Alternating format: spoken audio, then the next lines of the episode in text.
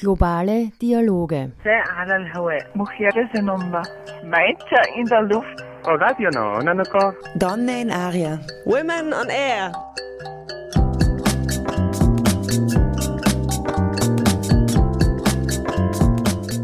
Immer abrufbar auf www.noso.at.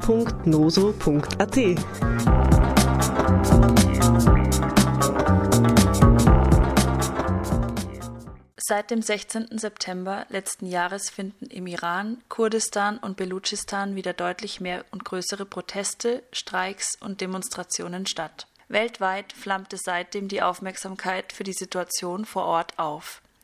Auch in Wien gibt es seitdem regelmäßige Kundgebungen und Demos in Solidarität mit der feministischen Revolution. Organisiert werden sie von der iranischen Diaspora.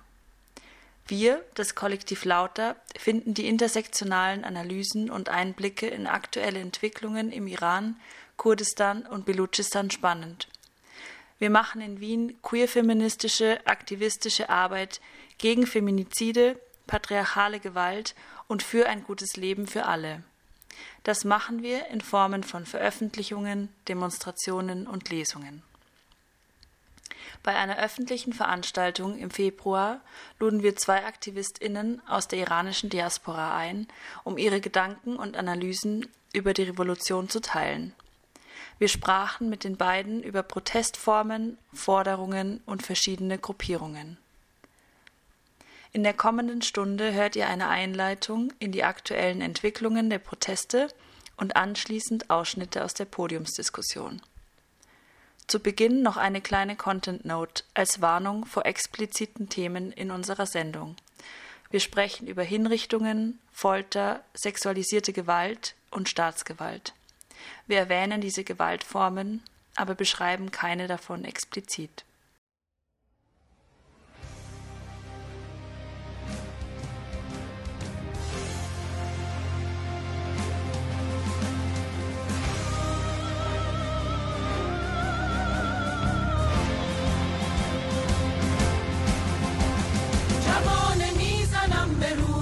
زخم برتنم فقط به حکم بودنم که من زنم زنم زنم. چو هم صدا شویم و پا به پای هم رویم و دست به دست هم دهیم و از ستم رها شویم. جهان دیگری بسازیم از برابری به همدلی و خواهری. جهان شاد و بهتری. نه سنگسارها نه پای چوب دارها نه گریه های بارها جهان دیگری بسازیم از برابری به همدلی و خواهری. جهان شاد و بهتری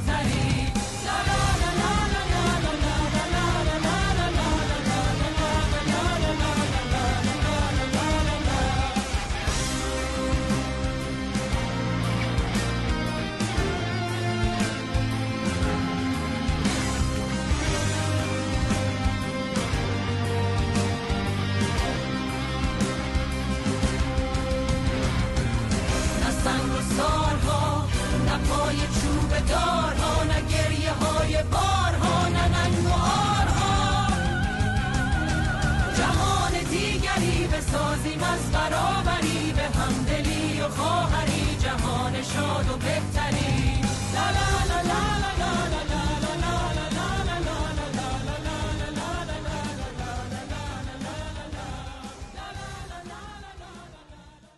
Am 16. September 2022 stirbt Gina Marsha Amini im Iran.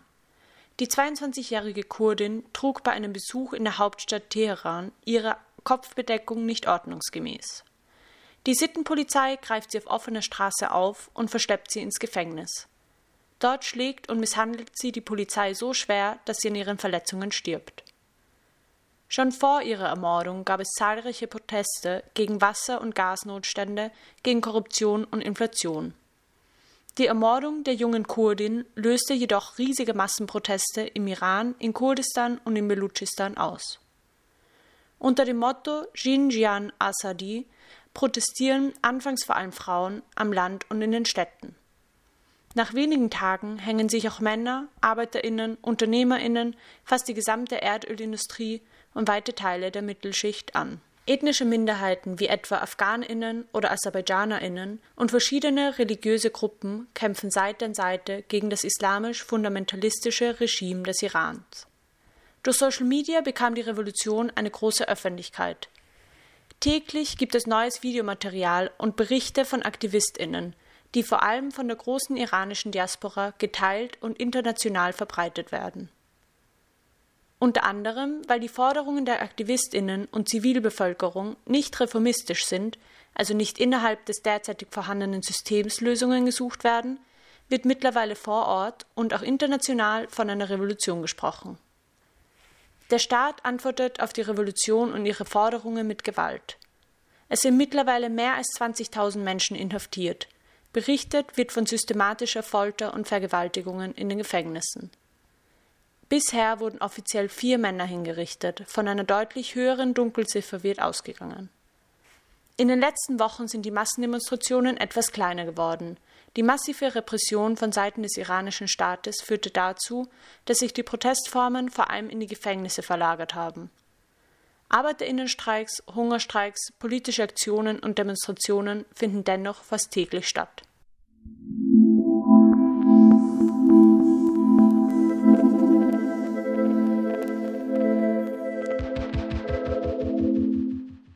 Sache nach ist Kunstvermittlerin, Studentin und Aktivistin. Deren politische und künstlerische Arbeit findet in verschiedenen Kontexten statt.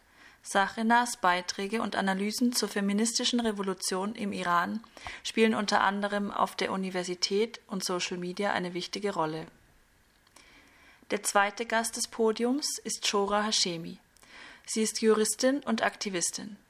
Shora Hashemi dokumentiert die Revolution vor allem auf Twitter und gibt oft Interviews zu den aktuellen Entwicklungen der Proteste im Iran.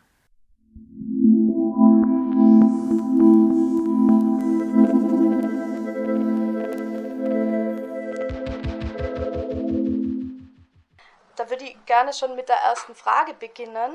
Ähm, es gab ja schon damals sehr viele linke Organisationen und Gruppierungen, die sich im Iran engagiert haben und die auf die Straße gegangen sind. Ähm, gibt es diese Organisationen heute noch? Ähm, und wenn ja, wie, ähm, wie treten sie heute auf? Also erstmal danke für die Einladung. Äh, mit damals meinst du 1979, nehme mhm. ich an, genau, die Islamische Revolution. Ähm, also man muss dazu sagen, für die, die jetzt vielleicht geschichtlich sich nicht so gut auskennen beim Iran, ähm, das, was wir jetzt haben, diese, diese Diktatur, diese religiöse Diktatur, die gibt es jetzt ziemlich genau seit 44 Jahren, seit Februar 1979. Davor war der Iran über ein halbes Jahrhundert eine Monarchie, im Grunde halt auch eine Diktatur, aber in Form einer Monarchie. Wobei diese Monarchie, muss man fairerweise sagen, nicht so war wie jetzt, also nicht so schlimm, aber es war halt auch ein autoritär geführter Staat. Und ja, es gab damals ähm, viele linke Bewegungen, die, sind, die waren allerdings unterm Schah, also Schah heißt einfach Monarch, ähm, so hieß eben der Führer äh, des Iran vor der Revolution, die waren unterm Schah verboten und sind jetzt wieder verboten. Ähm, und das waren zum einen die Tudeh-Partei, das ist die kommunistische Partei des Iran, die wurde in den 40er Jahren gegründet. Das war, ähm, das sind die, die, nennt, die kennt man heute als Mujahedin. Das ist so eine ähm, religiös-marxistische, also so links-marxistisch-religiöse ähm, Partei, die ähm, auch durch sehr viele Terroranschläge bekannt sind. Und dann gab es auch noch eine Guerillabewegung, das waren die Fedayin. Äh, das war auch eine bewaffnete linke Gruppe, die gegen den Schah gekämpft hat und dann auch gegen Khomeini. Und diese Gruppen sind aber alle verboten. Mhm. Mhm. Sind also gibt es diese Gruppen ähm, heute, also 2023 auch noch? Die gibt es, die gibt es alle, äh, weil natürlich sehr viele, also im Untergrund natürlich, die dürfen jetzt, also im Iran gibt es ja keine keine Parteiendemokratie, wie wir sie hier kennen. Es dürfen keine normalen Parteien in dem Sinn existieren. Im Untergrund ähm, passiert einiges und zum Beispiel gerade bei der Tudeh-Partei, also bei den Kommunisten oder bei dieser Fedayin, die sind noch ein bisschen weiter links, also marxistisch-leninistisch, mhm. ähm, da sind sehr viele, die dann geflohen sind, die den Iran verlassen haben. Also viele, die in Europa leben, diese iranische Diaspora in Europa, die ist ja zum Teil recht links, also mhm. quasi so wie meine Eltern zum Beispiel, die auch aus diesem Eck kommen. Und das sind alles Leute, die in diesen Gruppen aktiv waren. Ähm, zum Teil sind die in Europa jetzt noch aktiv und haben ihre Oppositionsgruppen, aber ja, wie gesagt, das sind jetzt Leute, die sind alle schon so in ihren 60ern, zwischen 60 und 70. Ähm, genau, aber die kommen aus diesem Eck. Mhm. Mhm. Ja, ähm, es hat ähm, ja, es gab ja dann 2019 ähm, ähm, im Iran, also seit 2019 wieder so ähm, verstärkt Proteste, die dann auch die Medien im westlichen Europa irgendwie erreicht haben. Und wir haben uns auch gefragt, also warum ähm, diese Proteste 2019 dann wieder so aufgeflammt sind einerseits, beziehungsweise warum sie erst dann irgendwie auch in westlichen Medien wieder präsent waren und einerseits, ähm, was diese ähm, Protestformen mit dem, mit dem jetzigen Protest irgendwie gemein haben, also ob die so in einer Kontinuität stehen und wie die auch vielleicht ähm, sich unterscheiden. Genau. Soll ich wieder oder? Ähm, ich würde nur kurz dazu ja, was bitte. hinzufügen. Also so Protestformen gibt es immer wieder. Also es gab schon mal die Grüne Revolution vor mehr als einem ähm, Jahrzehnt. Die wurde auch blutig niedergeschlagen. Da gab es auch ein, eine Szene von einer Frau in dem Film, die auf dem Boden liegt und blutet. Das, ähm, das war Neda und Neda war dann auch quasi die Figur, wie Gina Massa Amini es jetzt ist, ähm, die für die Revolution steht, beziehungsweise für den Protest stand ähm, diese Revolution, beziehungsweise ja, diese grüne Revolution quasi wurde eben blutig niedergeschlagen und war dementsprechend auch nicht erfolgreich. Und 2019, als dann die neuen Proteste kamen, das war halt auch, weil es eine absolute Inflation im Iran gibt. Also das Geld ist einfach nichts wert, die Leute haben nichts und dementsprechend sind sie auch auf die Straße gegangen. Ähm, jetzt ist es eben auch so, dass ähm, die Staatsgewalt einfach so stark ist und dass seit fünf, äh, fast 45 Jahren, also 44 Jahre, die Leute einfach unter diesen Missständen leben und es satt haben im Endeffekt. Und ähm, ihnen geht es nicht besser, die Inflationen, also auch ähm, die ganze Erdölkrise, die uns natürlich auch ähm, betrifft, oder Gaskrise, hat auch dementsprechend mit dem Iran zu tun. Ähm, also Österreich ist da auch nicht ganz, ähm, wie sagt man, unschuldig zum Beispiel. Ähm, das schließt, also das folgt oder dem folgt halt auch diese Revolution. Mhm. Vielleicht möchtest du was ergänzen? Soll ich noch? Ähm, ich kann nur vielleicht noch ergänzen, dass ähm, also die Kontinuität ist, dass diese Proteste immer häufiger aufflammen. Ähm, also du hast das eh richtig gesagt, 2009, das war diese grüne Bewegung, dann waren 2017, 18 Proteste, die viel mit Inflation, hohe Arbeitslosigkeit und so weiter zusammenhingen. 2019, da wurde der Benzinpreis verdreifacht über Nacht. Also da werden die Abstände dann schon immer, immer kürzer und dann 2022. Und ähm, also das ist, das, das ist die Kontinuität, dass eben das Ganze mittlerweile schon ziemlich brodelt, also wie so ein Druckkochtopf und es reichen dann eben die Ermordung dieser jungen Frau oder die Verdreifachung des, des Benzinpreises. Es gibt dann so Auslöser von außen und dann explodiert das Ganze. Mhm.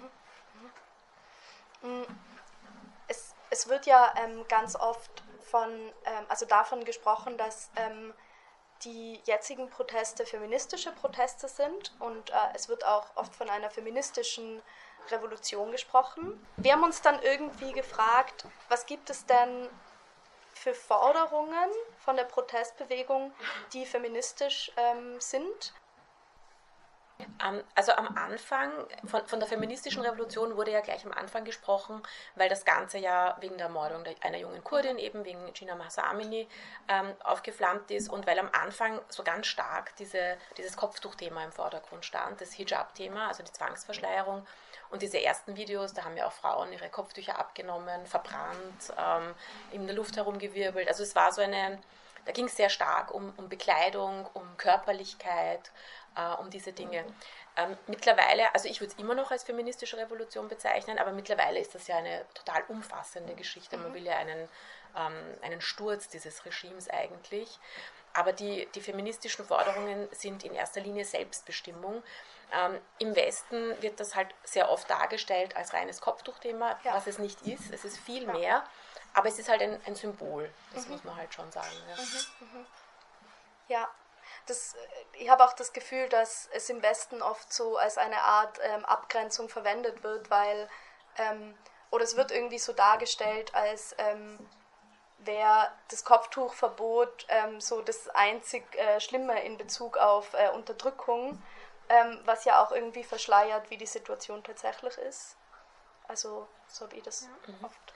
Also es geht eben, wie gesagt, jetzt nicht nur um das Kopftuch, sondern wir haben ja auch diese Themen in Europa, zum Beispiel Abtreibung, ein Thema, das im Iran absolut nicht möglich ist. Da wird zum Beispiel der 85-jährige Universitätsprofessor, der der einzige ist, der Abtreibungen erlauben darf, falls zum Beispiel das Embryo eine Behinderung hat, ähm, also dass dann eine Abtreibung möglich ist. Und solche Personen werden dann mitgenommen, gefoltert teilweise und ähm, dürfen nicht mal dieses quasi Basic-Recht ähm, Frauen oder schwangeren Personen gewähren. Und ähm, da sieht man halt auch, dass es einfach um die Selbstbestimmung geht, um den Körper geht, um aber auch das Geistliche, also so ähm, Seelenmäßige geht, weil ähm, man darf ja nicht mal frei denken, man darf nicht mal sich frei äußern. Und teilweise, also wie wir es auch in Afghanistan sehen, also die Revolution schlägt ja auch nach Kurdistan und nach Afghanistan rüber. Ähm, da dürfen ja Mädchen teilweise nicht in die Schule gehen, weil halt auch Bildung gefährlich ist. Und das muss man immer im Hinterkopf behalten. Ähm, und was noch andere Sachen sind, also Frauen im Iran zum Beispiel ähm, haben halbes Recht, die bekommen die Hälfte des, Erbe, der, des Erbes, sie dürfen nicht frei reisen, sie haben meistens keine eigene Selbstbestimmung. Und das gilt natürlich auch für ähm, queere Personen. Das ist eigentlich nicht erlaubt, ähm, queer zu sein. Und für solche Sachen kämpfen halt die Leute mittlerweile auf der Straße, was eine Besonderheit ist. Ich würde vielleicht noch ergänzen, wenn man, ich, ich finde nämlich diesen Fokus nur auf die Kopftuchgeschichte auch politisch ein bisschen gefährlich, weil ich würde jetzt nicht ausschließen, dass das Regime so sehr unter Druck gerät in den nächsten, was nicht, sechs Monaten, einem Jahr, dass sie irgendwann tatsächlich sagen, okay, wir nehmen diese Hijab-Pflicht nicht mehr so ernst, ihr habt bekommen, was ihr wollt und jetzt passt es wieder. Und in, die, in diese Falle sollten wir dann halt auch nicht tappen, weil es, es geht eben um viel mehr. Ja. Also ja. deswegen ist das auch ein bisschen gefährlich, das jetzt nur auf den Hijab-Zwang zu beschränken. Ja, ja, ich glaube, das ist voll, voll wichtig, das immer wieder zu betonen, weil ähm, die Lebensrealität ja dadurch oft nicht besser wird. Ähm, du hast ja auch viel ähm, zu so ähm, queer-spezifischen oder ähm, queer-feministischen ähm, Organisationen, Forderungen der Proteste irgendwie ähm, also hast da eine Expertise.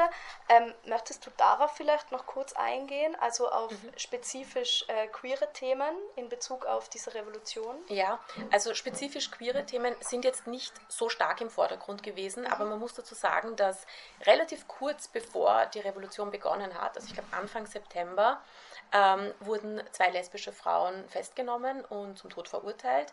Ähm, sie sitzen nach wie vor im Gefängnis, sie wurden nicht hingerichtet. Ähm, es waren auch zwei Aktivistinnen. Ähm, und also in Teheran gibt es eine relativ große Szene, alles natürlich im Untergrund und recht geheim, aber groß, groß und vielfältig. Ähm, und die zwei sind jetzt so ein bisschen auch Figuren geworden für die queere Szene. Und im Februar, also noch ein halbes Jahr vor der Iran-Revolution, wurden ähm, zwei schwule Männer hingerichtet ähm, die, also ein Paar, es war ein Paar, die waren sechs Jahre im Gefängnis und sind dann im Februar hingerichtet worden. Ähm, also es ist ein totales Thema. Es ist jetzt, finde ich, ein bisschen leider in den Hintergrund gerückt, weil eben ja. sonst so viel passiert. Aber die, also wollte damit nur sagen, es gibt eine große und aktive Szene, die total beteiligt ist an der Revolution. Ich habe, das ist jetzt schon länger her, das ist sicher zwei Monate her, also es war so am Höhepunkt der Proteste, Oktober, November, da ich, ähm, habe ich einen Fall berichtet bekommen, da hat mich die Familie direkt kontaktiert von einer Transfrau, die ähm, ganz brutal gefoltert wurde, also natürlich deswegen auch gefoltert wurde, die auf einer Demo festgenommen wurde da habe ich leider mittlerweile keinen Kontakt mehr zur Familie, also ich weiß nicht, wie es der geht. Aber es ist definitiv ein Thema und es ist auch in den Gefängnissen ein Thema. Also es werden viel, viel schlechter behandelt und die Gefahr, ein Todesurteil zu bekommen, ist viel höher. Mhm. Also es gibt ja so ähm, ganz viele gesellschaftliche Gruppen, die sich jetzt so zusammenschließen ähm, in diesen Protesten. Also zum Beispiel gibt es ja auch ganz viele ArbeiterInnen-Streik oder Streiks oder es gab viele ArbeiterInnen-Streiks und ArbeiterInnen solidarisieren sich auch mit den Protesten.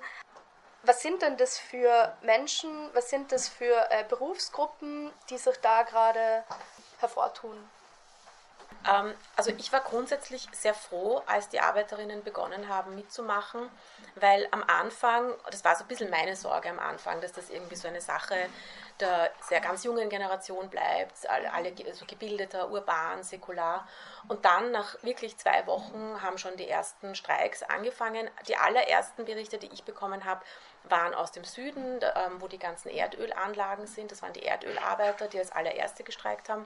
Dazu muss man vielleicht dazu sagen, die Erdölarbeiter sind, also sind Arbeiter, sind aber eigentlich vom Verdienst her im Iran eher Mittelschicht, also die verdienen etwas besser mhm. ähm, als jetzt Fließbandarbeiter zum Beispiel. Und dann haben nach und nach ähm, Stahlarbeiter und ähm, Wer hat dann Geflügelarbeiter? Also ich habe dann aus unterschiedlichsten Branchen habe ich dann Streikberichte bekommen, Videos bekommen. Ähm, aber angefangen haben interessanterweise genauso wie 1979 die Erdölarbeiter. Mhm. Die Erdölindustrie ist natürlich super wichtig für den Iran. Also wenn die wirklich die Arbeit niederlegen, langfristig ist das schon ein Thema für die ganze Volkswirtschaft. Ja. Mhm. Mhm. Willst du noch was sagen? Also 1979 haben auch eigentlich die Semesterferien begonnen und das liegt daran, dass es einfach eine Krise gab, also eine Energiekrise. Äh, man hat früher die Semesterferien auch Energie, ähm, wie heißt das? Energieferien genannt und das liegt eben daran, dass der Iran sich teilweise geweigert hat, ähm, Erdöl zu liefern zu spottbilligen Preisen. Und ähm, das hat natürlich dann auch irgendwie bei der Revolution, also das war dann ein Argument, dass die Revolution zum Beispiel von England und von Frankreich ähm, unterstützt wird, damit der Schach gestürzt wird. Also weil der Schach quasi nicht das Erdöl gratis herschenken wollte. So meine ich das.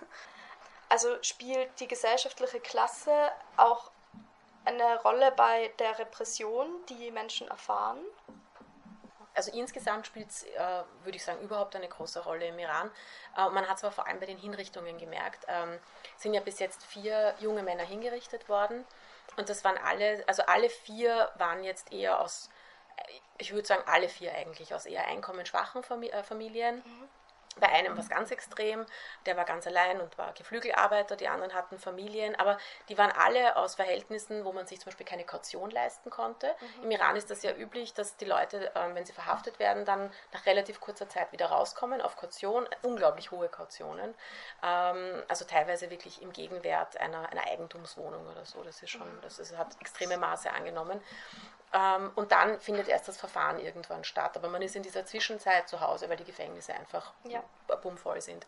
Ähm, und bei denen war das natürlich nicht möglich. Und ähm, das hat sicher auch reingespielt, ähm, dass gerade diese vier hingerichtet wurden, weil das zum Beispiel keine Familien waren, die intervenieren konnten, die irgendwen kannten, ähm, die gut vernetzt waren. Also man hat es bei dem einen, bei Mohammed Mehdi Karami auch gesehen, da haben die Eltern ein Video gemacht ähm, total mutig natürlich, weil sie schon, dafür schon hätten festgenommen werden können. Und man hat richtig gemerkt, wie der Vater sich schwer tut, einfach zu sprechen, so wirklich durchgehend zu sprechen, weil das überhaupt nicht gewohnt war.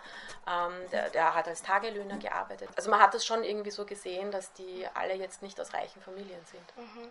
Es wirkt auch so, als wäre es so eine systematische Abschreckung von ähm, gerade irgendwie armen Menschen oder Menschen, die arbeiten, damit die halt dann nicht auf die Straße gehen irgendwie. Ist auf jeden Fall so. Also auch bevor quasi politische Personen verhaftet worden sind, waren die meisten Personen, die im Gefängnis sind, einfach Personen, die ihre Schulden nicht abbezahlen können. Also mhm. da geht es halt wirklich um Finanzen. Ähm, da geht es auch darum, dass zum Beispiel das Steuersystem nicht so funktioniert, wie es funktionieren sollte, beziehungsweise sich natürlich auch Leute weigern, Steuern zu bezahlen, weil wem möchte, also wem gibt man da sein Geld? Ähm, das Geld kommt nämlich nicht den Menschen zugute. Und da wird halt systematisch einfach geschaut, ähm, welche Personen können sozusagen weg. Mhm. Mhm. Genau. Ja, voll wichtig, dass ihr das nochmal ausgeführt habt, weil ich glaube, das sickert ganz selten durch, dass das tatsächlich auch ein Klassenkampf ist ähm, und eine massive Unterdrückung vor allem von armen Menschen irgendwie herrscht. Und natürlich die, die ethnische Herkunft, die mhm. spielt da auch ein, spielt auch total rein. Also mhm. es ist ganz auffällig, dass mehr Belutschen hingerichtet werden, Belutschinnen und wesentlich mehr Kurden und Kurdinnen. Mhm. Dazu ähm, vielleicht direkt, wenn wir schon bei diesem Thema ähm, sind, ähm, es, es gibt ja ähm, generell im Iran viele Kurdinnen und ähm, Gina Amini, die hingerichtet wurde, ähm, war ja auch Kurdin. Ähm, welche Rolle spielen Kurdinnen eigentlich so gerade in der Revolution oder bei den Protesten? Also die Kurden äh, und Kurdinnen im Iran, die werden halt ähm, eben auch systematisch unterdrückt, ähm, so wie in der Türkei, in Syrien und so weiter auch. Ähm, sie haben zwar quasi einen Ort, der Kurdistan heißt, ähm, sind jetzt aber, sind auch im Iran relativ noch ein bisschen geschützter, dennoch ähm, erfahren sie systematische Unterdrückung. Und ähm, es ist so, dass Jinjian Azadi, also der Spruch Frau, Leben, Freiheit, auch ein kurdischer Spruch ist, der von der äh, feministischen Freiheitsbewegung der Kurdinnen stammt. Und das wurde dann teilweise ins Persische übersetzt, ähm, wobei dann quasi die Kritik auch ist, naja, jetzt nehmen wir quasi einen Slogan, der einer ethnischen Minderheit gehört und machen es zu unserem Slogan ähm, und dann geht wieder die Geschichte einer Minderheit verloren. Also es ist auch wirklich wichtig, immer daran zu erinnern, dass es eigentlich mit einer kurdischen Person begonnen hat, diese, also diese Revolution begonnen hat und dass es auch teilweise eine kurdische Geschichte einfach ist. Äh, weiblich gelesene Personen sind halt auch ähm, die Personen, die am meisten dann unterdrückt werden, egal in welcher Minderheit sie sich befinden, ob es jetzt ethnisch ist, klassenmäßig ist und so weiter und so fort. Und ähm, die Belutschen sind zum Beispiel auch eine ethnische Minderheit im Iran. Es ist teilweise die ärmste Bevölkerungsschicht, die es im Iran gibt, äh, beziehungsweise die ärmste äh, Ethnie, die es im Iran gibt. Und da wird auch wieder eben systematisch ähm, geschaut, wie man ja, ähm, sie loswerden kann im Endeffekt. Und deswegen ist es auch, glaube ich, wichtig zu sagen, dass ein Feminismus nur dann funktionieren kann, wenn er intersektional ist, also wenn er wirklich auf vielen verschiedenen Ebenen praktiziert wird. Ich wollte vielleicht noch ergänzen, für die Revolution, finde ich, spielen die, die Kurden und Kurdinnen eine Riesenrolle, weil gerade am Anfang, in den ersten Wochen, als sie, äh, so wie, sie, da wollten sie so wie 2019 das Netz gleich blockieren, damit da nichts durchkommt, als sie gemerkt haben, wir, wir zeigen diese ganzen Videos. Da, und da gab es eben Starlink und so noch gar nicht. Und da war es wirklich nur möglich, durch kurdische Server die teilweise Verträge im Nordirak hatten und damit von diesen ganzen Netzsperren nicht betroffen waren, war es nur wirklich möglich, ähm, durch die Kurden die ganzen Videos rauszukriegen. Also die haben echt eine extrem große Rolle gespielt. Und ähm, bei den Kurdinnen und Kurden muss man auch dazu sagen, die sind super organisiert, die kennen auch den bewaffneten Kampf ähm, und, und haben einfach auch so von der Einstellung, die leben einfach den Widerstand, das sind sie gewohnt ähm, halten extrem gut zusammen, ähm, haben super Strukturen, arbeiten mit, äh, mit der kurdischen Bevölkerung im Nordirak zusammen. Also für die, für die Revolution, wenn man es jetzt wirklich so taktisch sieht, ähm, sind die total wichtig und ein, ein richtiger Motor, das was weitergeht. Ja. Mhm. Mhm. Vielleicht auch nochmal eine äh, gute Aufforderung an linke Gruppierungen auch in Wien, auf jeden Fall die Kämpfe kurdischer Menschen zu unterstützen, egal ob in Iran oder in Kurdistan oder Absolut. sonst wo. Voll. Es gibt dann noch so eine andere Gruppe, die irgendwie auch eine Rolle spielt. Das sind äh, monarchistische Gruppen. Ich weiß jetzt nicht, wie viel ihr im Publikum dazu wisst. Also ich wusste es irgendwie nicht, ähm, dass die irgendwie auch Teil irgendwie der Proteste sind. Und ähm, wollte mal so nachfragen, was nehmen die für eine Rolle ein und vor allem, was wollen die überhaupt erreichen im Iran? Also welche Staatsform streben die an? Was wünschen die sich? Ähm, ja, also die Monarchisten, ich finde das Thema so lustig, weil mich fragen das so viele. Ähm, also die Monarchisten spielen im Iran so gut wie gar keine Rolle, mhm. sind aber in der Diaspora super stark vertreten. Mhm. Und das ist so eine, diese Differenzierung, die, also die, die ist für Außenstehende, glaube ich, oft schwer durchzuführen. Ähm, also die, die iranische Diaspora, das sind ja sehr viele Leute, die eben vor 44 Jahren gekommen sind und die teilt sich halt so ein bisschen auf in ehemalige Monarchisten, also die im Iran damals für den Schah waren und in halt Linke. Ähm, und die stehen sich auch sehr feindlich gegenüber, beide Gruppen. Also da gibt es mhm. bis heute Grabenkämpfe und, und Lagerdenken ohne Ende. Mhm. Im Iran selbst spielen die halt überhaupt keine Rolle, weil diese Gruppe, die jetzt auf der Straße war, das ist eine ganz junge Generation, das ist die dritte Generation, ähm, die jetzt da auf der Welt ist und die eigentlich von der Monarchie gar nichts weiß und damit nichts mitbekommen hat und auch nicht wirklich die Eltern und Großeltern hat, die das jetzt so weitergeben. Das heißt, es kommt hier irgendwie viel wichtiger rüber, als es vor Ort ist.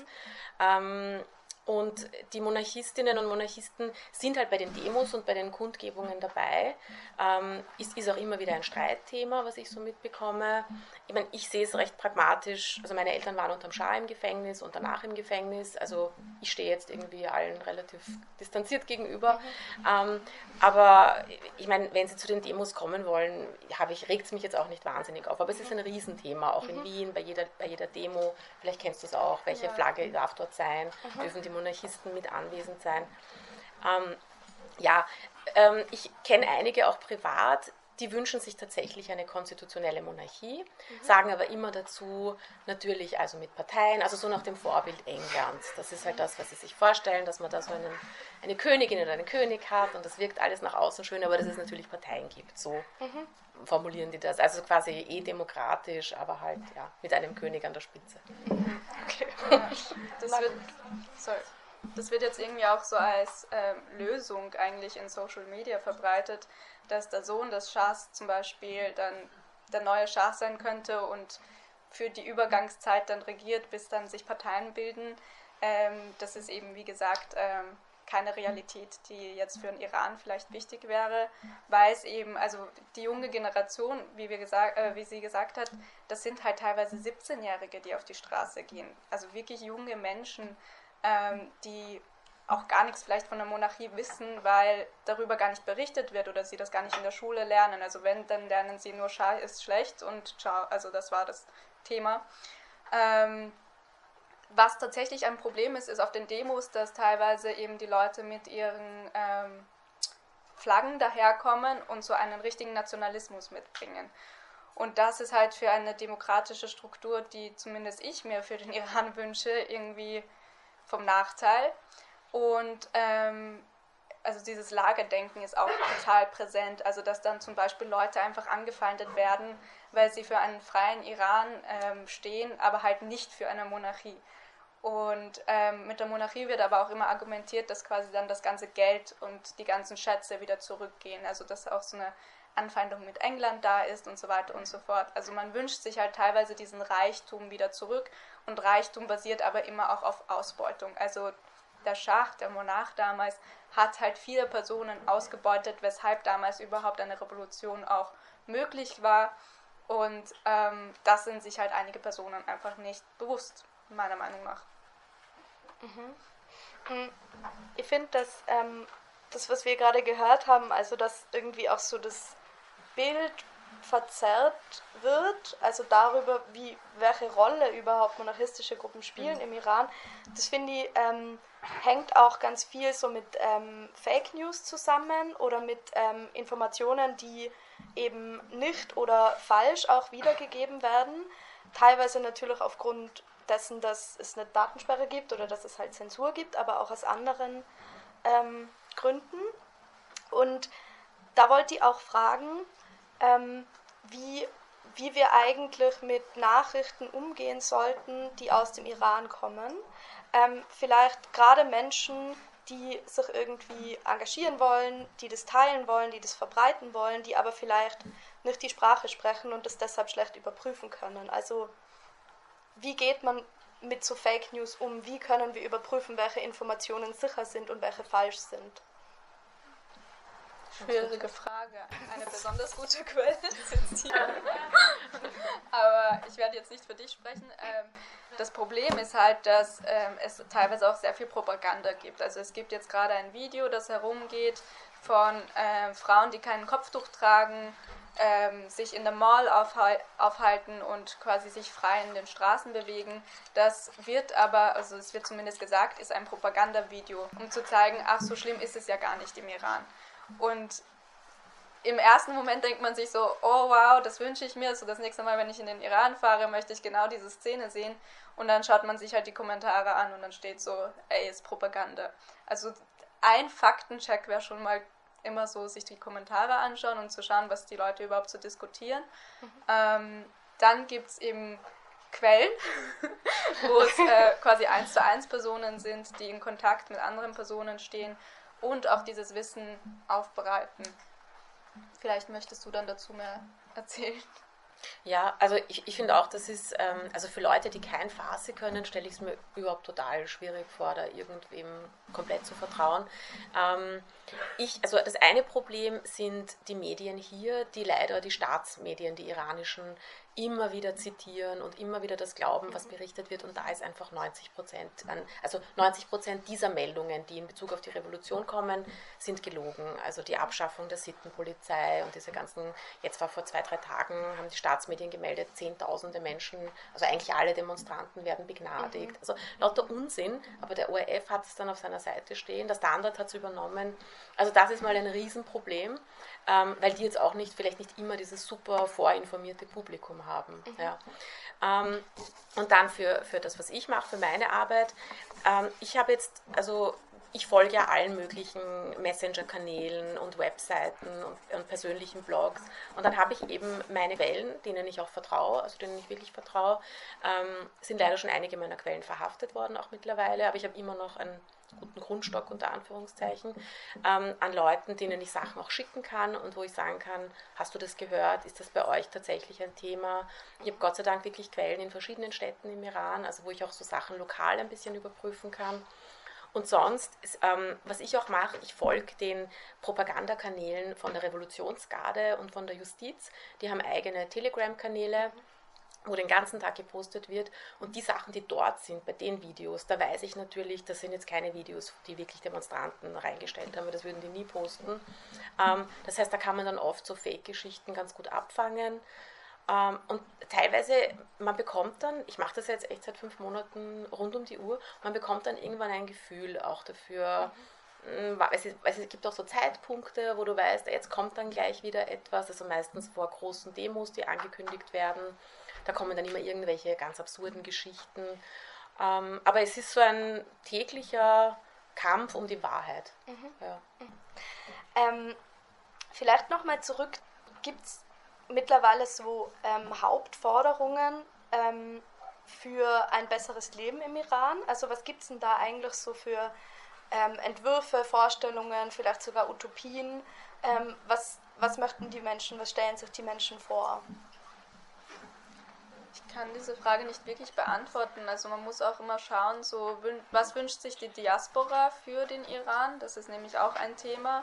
Aber wichtig wäre es halt wirklich, ähm, die Iraner und Iranerinnen vor Ort zu fragen, was sie brauchen, weil die einfach in einer ganz andere Realität leben. Also wie gesagt, ähm, deren Internet ist teilweise eben gesperrt. Also Instagram war eine Zeit lang noch offen, was dazu auch geführt hat, dass eben die Jugendlichen wissen, wie die Welt draußen aussieht.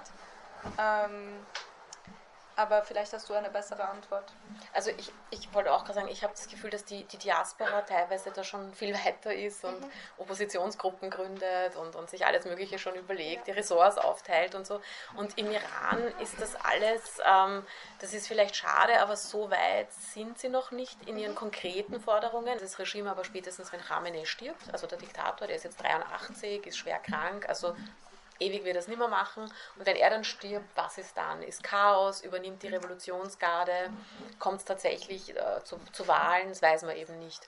Was alle wollen, sind freie Wahlen, ähm, dass endlich einmal Wahlen stattfinden, wo auch Menschen zugelassen, also bis jetzt muss man ja zugelassen werden zu einer Wahl. Der Wächterrat muss entscheiden, der und der Kandidat darf überhaupt antreten. Ähm, also was sie sich wünschen, sind freie Wahlen, dass es, dass Parteien gegründet werden können, dass einfach ein politischer Diskurs einmal stattfinden kann. Ja.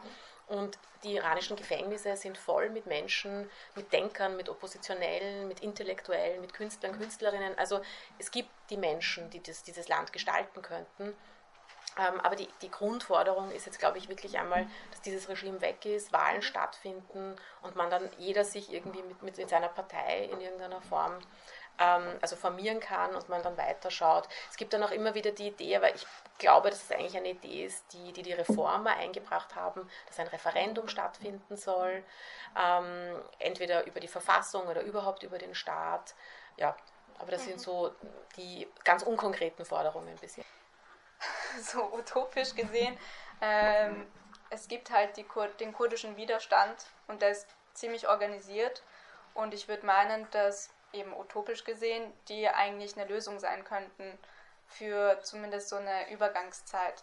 Aber man muss halt eben auch bedenken, dass der Iran ein Vielvölkerstaat ist und dass der eben damals ähm, auch zentralisiert worden ist, also unter dem Schah äh, zentralisiert worden ist und dass die Idee auch bestehen könnte, dass einfach diese Völker sich wieder selbst verwalten, also die Idee der Selbstverwaltung ist jetzt nicht so wirklich besprochen, aber wird ja teilweise schon in den verschiedensten Regionen gelebt.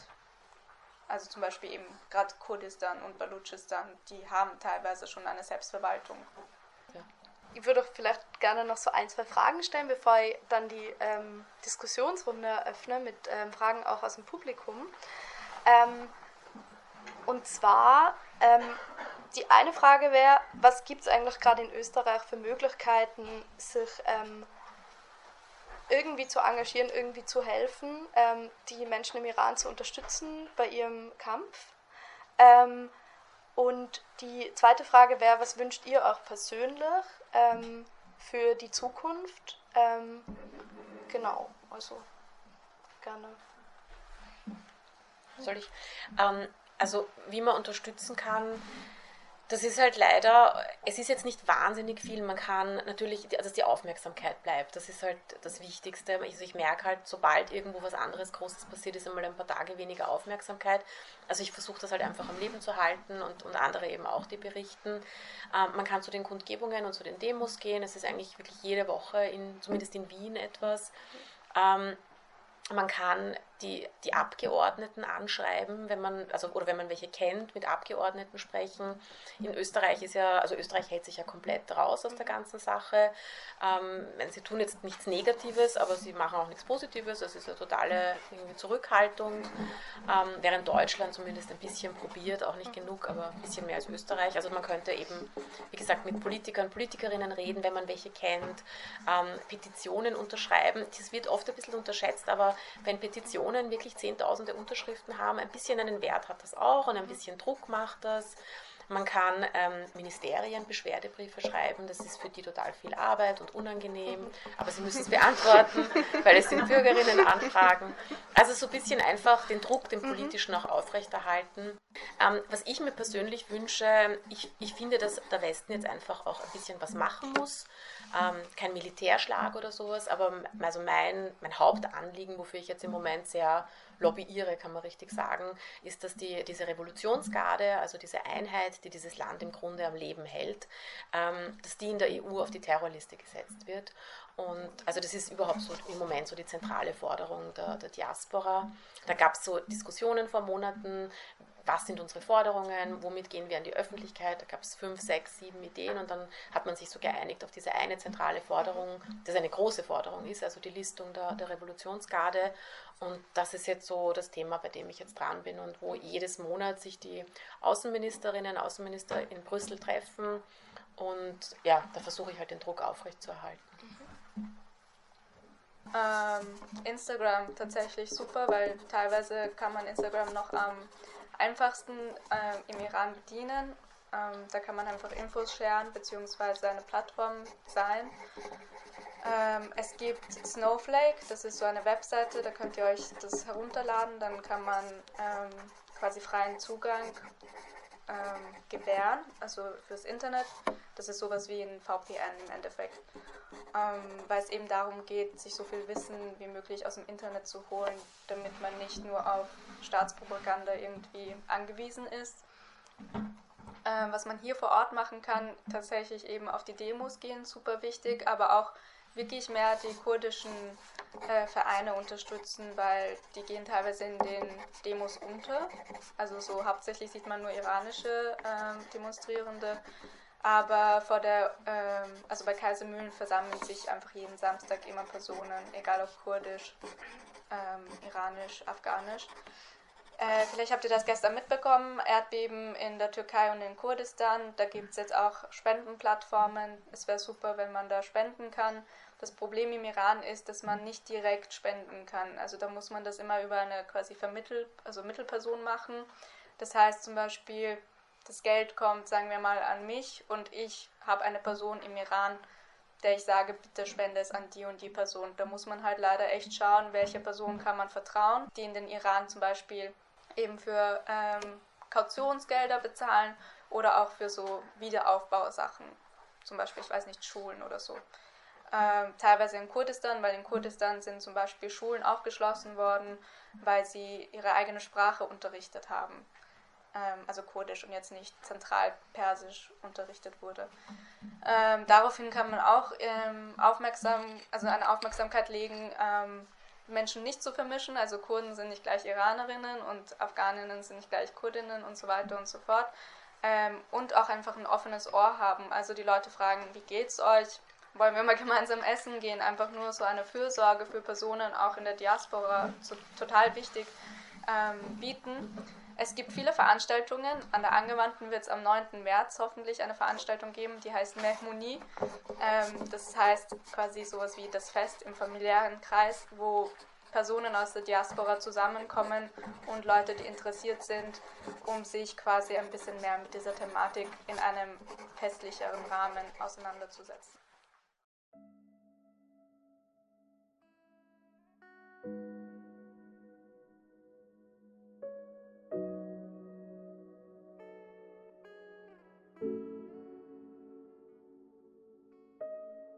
برای توی کوچه رخصیدن برای ترسیدن به وقت بوسیدن برای خواهرم خواهرت خواهرامون برای تغییر مغزها که پوسیدن برای شرمندگی برای بیپولی برای حسرت یک زندگی معمولی برای کودک زبال گرد و آرزوهاش برای این اقتصاد دستوری برای این هوای آلوده برای ولی و درختای فرسوده برای پیروز و احتمال انقرازش برای سگهای بیگناه ممنوعه برای گریه های بیوقفه برای تصویر تکرار این لحظه برای چهره ای که میخنده برای دانش آموزا برای آینده.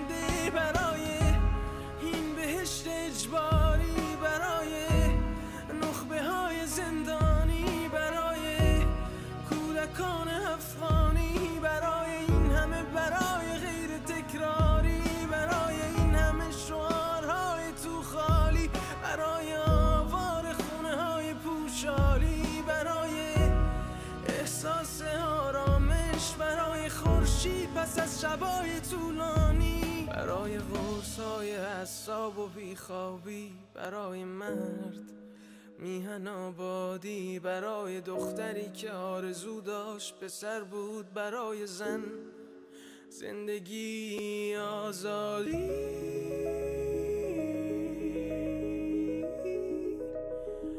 برای آزادی.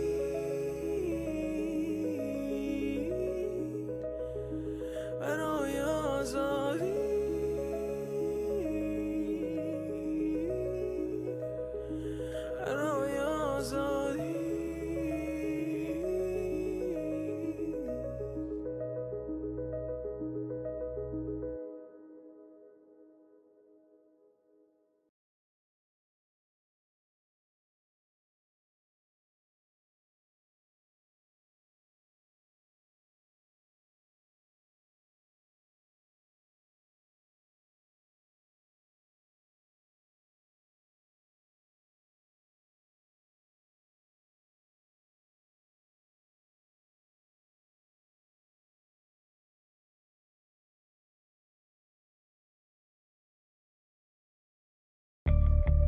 وقتی شب توی شهر فریاد درد گوشامو پاره کرد.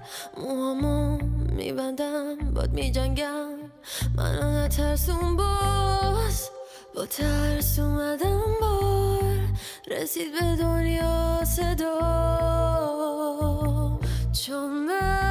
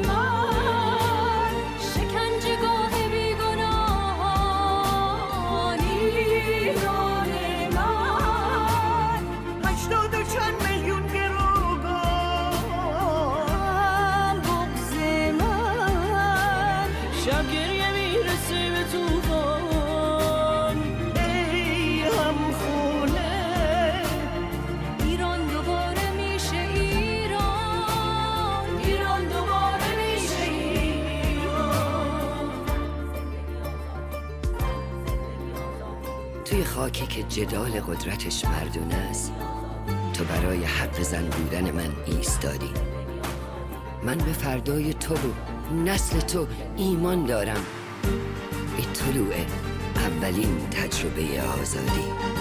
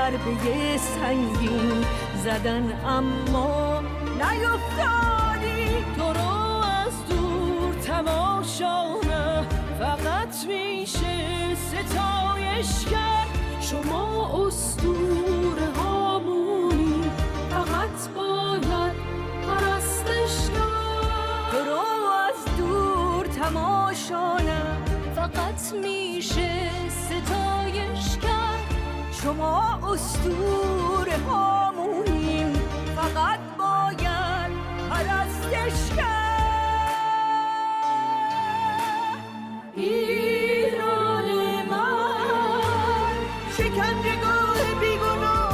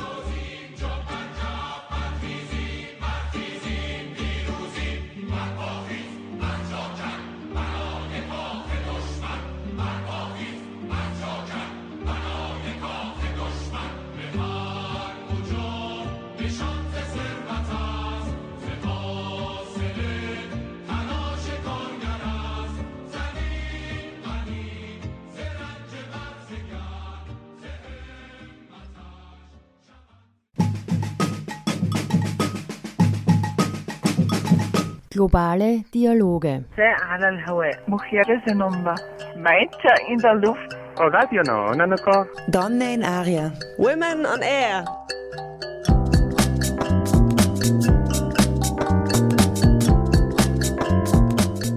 Immer abrufbar auf www.noso.at.